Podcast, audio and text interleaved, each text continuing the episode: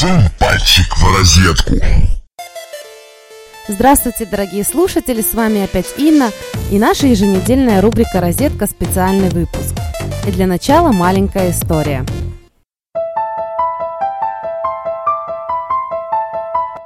Одной черной-черной ночечкой в черной-черной комнате сидела одна писака с черными-черными мыслишками и катала очередную подленькую рубрику.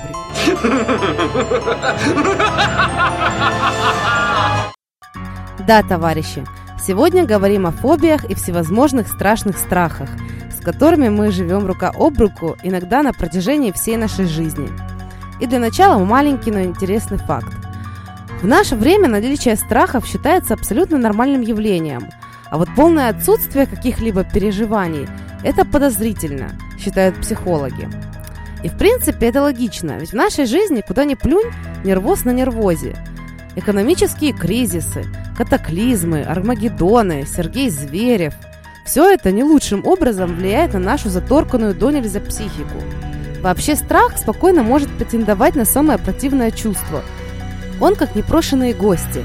Приходит в самый неподходящий момент, сжирает содержимое холодильника, долго и настойчиво поджаривает твой мозг и отваливает в тот момент, когда ты настолько измотан, что тебе вообще уже все равно, что происходит. Итак, самые, на мой взгляд, интересные фобии. Иногда даже очень забавные – Естественно, для людей, которые ими не страдают. Всякие там боязнь высоты и клоунов – это все для заурядных нытиков, потому что существуют очень оригинальные люди. Самые изощренные страдают от мирофобии, боязни облаков, педиафобии, боязнь кукол, электрофобии, боязнь цыплят. И очень зря вам кажется это странным. Некоторые фобии вполне объяснимы. Например, пентерофобия, боязнь тещи, я думаю, что мужчин тут можно понять и простить. Эргофобия – боязнь работы. Ну, слава богу, этот синдром как-то научно назвали. Гелофобия – боязнь смеха. И, кстати, знаете, был у меня один такой. Это из серии «Доченька, я нашла тебе парня». Познакомились через проклятый союз моей мамы и Фейсбука. Попереписывались, на мое откровение на тему, что я играю в КВН и обожаю людей с чувством юмора, этот милый Валинок ответил, что «Ой, нет, юмор не для меня. Я человек серьезный, но встретиться в реале еще хотел». Подлинно похихиков, тут же в своем фейсбуке на своей странице сотворила статус «Вброс». Мол, настоящие КВНщицы оргазм не симулируют, а пародируют. Больше он мне не писал, а я получила истинное удовольствие. Далее. F-фобия – боязнь хороших новостей. Это печально. Вот представьте, Сарочка, мне нужно с тобой поговорить. Наша бабушка Клара умерла. Фух, ну слава богу, а я-то думала, что уже что-то случилось. Гаргентофобия – боязнь телепузиков. Не буду вам ничего говорить про разноцветных, пухлых, лопоухих созданий со странной антенной на голове и вечно хихикающих. В общем, слушайте. Время телепузиков.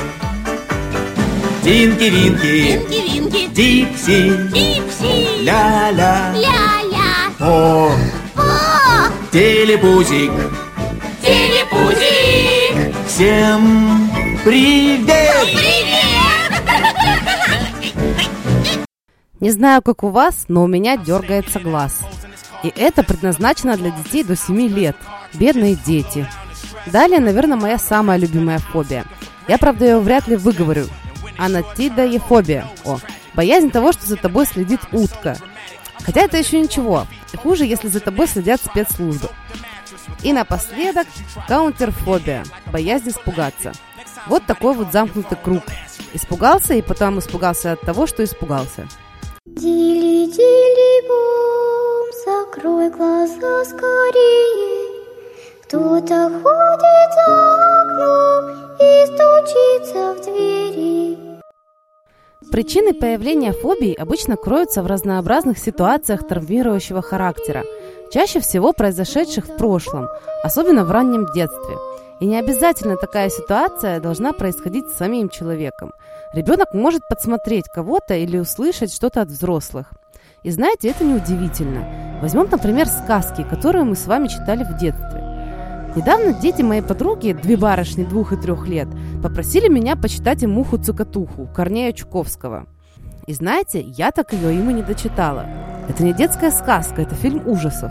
Не верите? Ну, давайте разберемся. Муха-муха-цокотуха, позолоченное брюхо, муха по полю пошла, муха денежку нашла, пошла муха на базар и купила самовар. То есть жила себе преспокойно молодая девица и по счастливой случайности неожиданно разбогатела. Дабы приобрести на них что-нибудь полезное, прикупила элитный самовар. Далее по сказке муха устраивает партию, на которой все друзья насекомые тусят и пьют из самовара.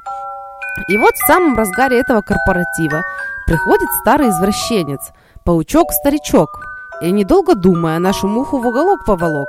Хочет бедную убить, цикатуху погубить. Далее муха просит помощи у насекомых нахлебников. «Дорогие гости, помогите, паука, злодея зарубите. И кормила я вас, и поила я вас. Не покиньте меня в мой последний час». Но скотские гости, которые жрали и пили на халяву, тут же исчезли с радаров. И тут происходит самое страшное. А злодей-то не шутит. Руки-ноги он мухи веревками крутит. Зубы острые в самое сердце вонзает и кровь у нее выпивает.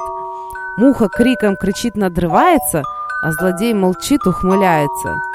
Самое интересное, что многие родители не хотят, чтобы ребенок смотрел телевизор из-за того, что там показывают насилие. А это тогда, по-вашему, что? А красная шапочка? Мама так любила свою дочку, что послала ее в темный лес, да еще и с провизией. Чтобы местную живность не только привлекал запах маленькой девочки, а еще ее пирожков. Говорят, что сказка учит детей не доверять незнакомым людям. Ну ладно. А как же русская адаптация Белоснежки? Там царевна вместо гномов пришла жить с семью незнакомыми мужиками, которые, как оказалось, по совместительству добрые молодцы. Про Майдадыра я вообще молчу. Живет себе мальчик. Ну да, с гигиеной у него, может быть, и были проблемы. Но одна фраза. Вдруг из маминой спальни, кривоногий и хромой, выбегает умывальник и качает головой. Вот такой вот кривой, хромой, добрый персонаж. И вообще, какие еще ужасы скрывает мамина спальня? Может, это вообще не была старая раковина? Судя по фразе «из маминой из спальни», можно сделать вывод, что семья у мальчика неполноценная, и мама одинокая женщина пригласила к себе какого-то страшного мужлана, который на утро насильно начал купать ее ребенка.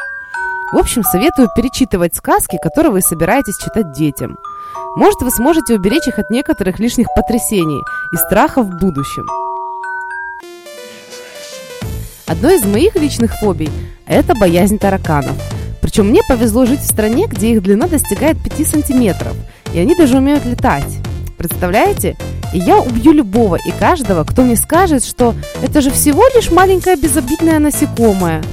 Кстати, помните сказку «Тараканище» того же Чуйковского, где большой страшный таракан ел детей? Я ее в детстве читала. Улавливаете связь?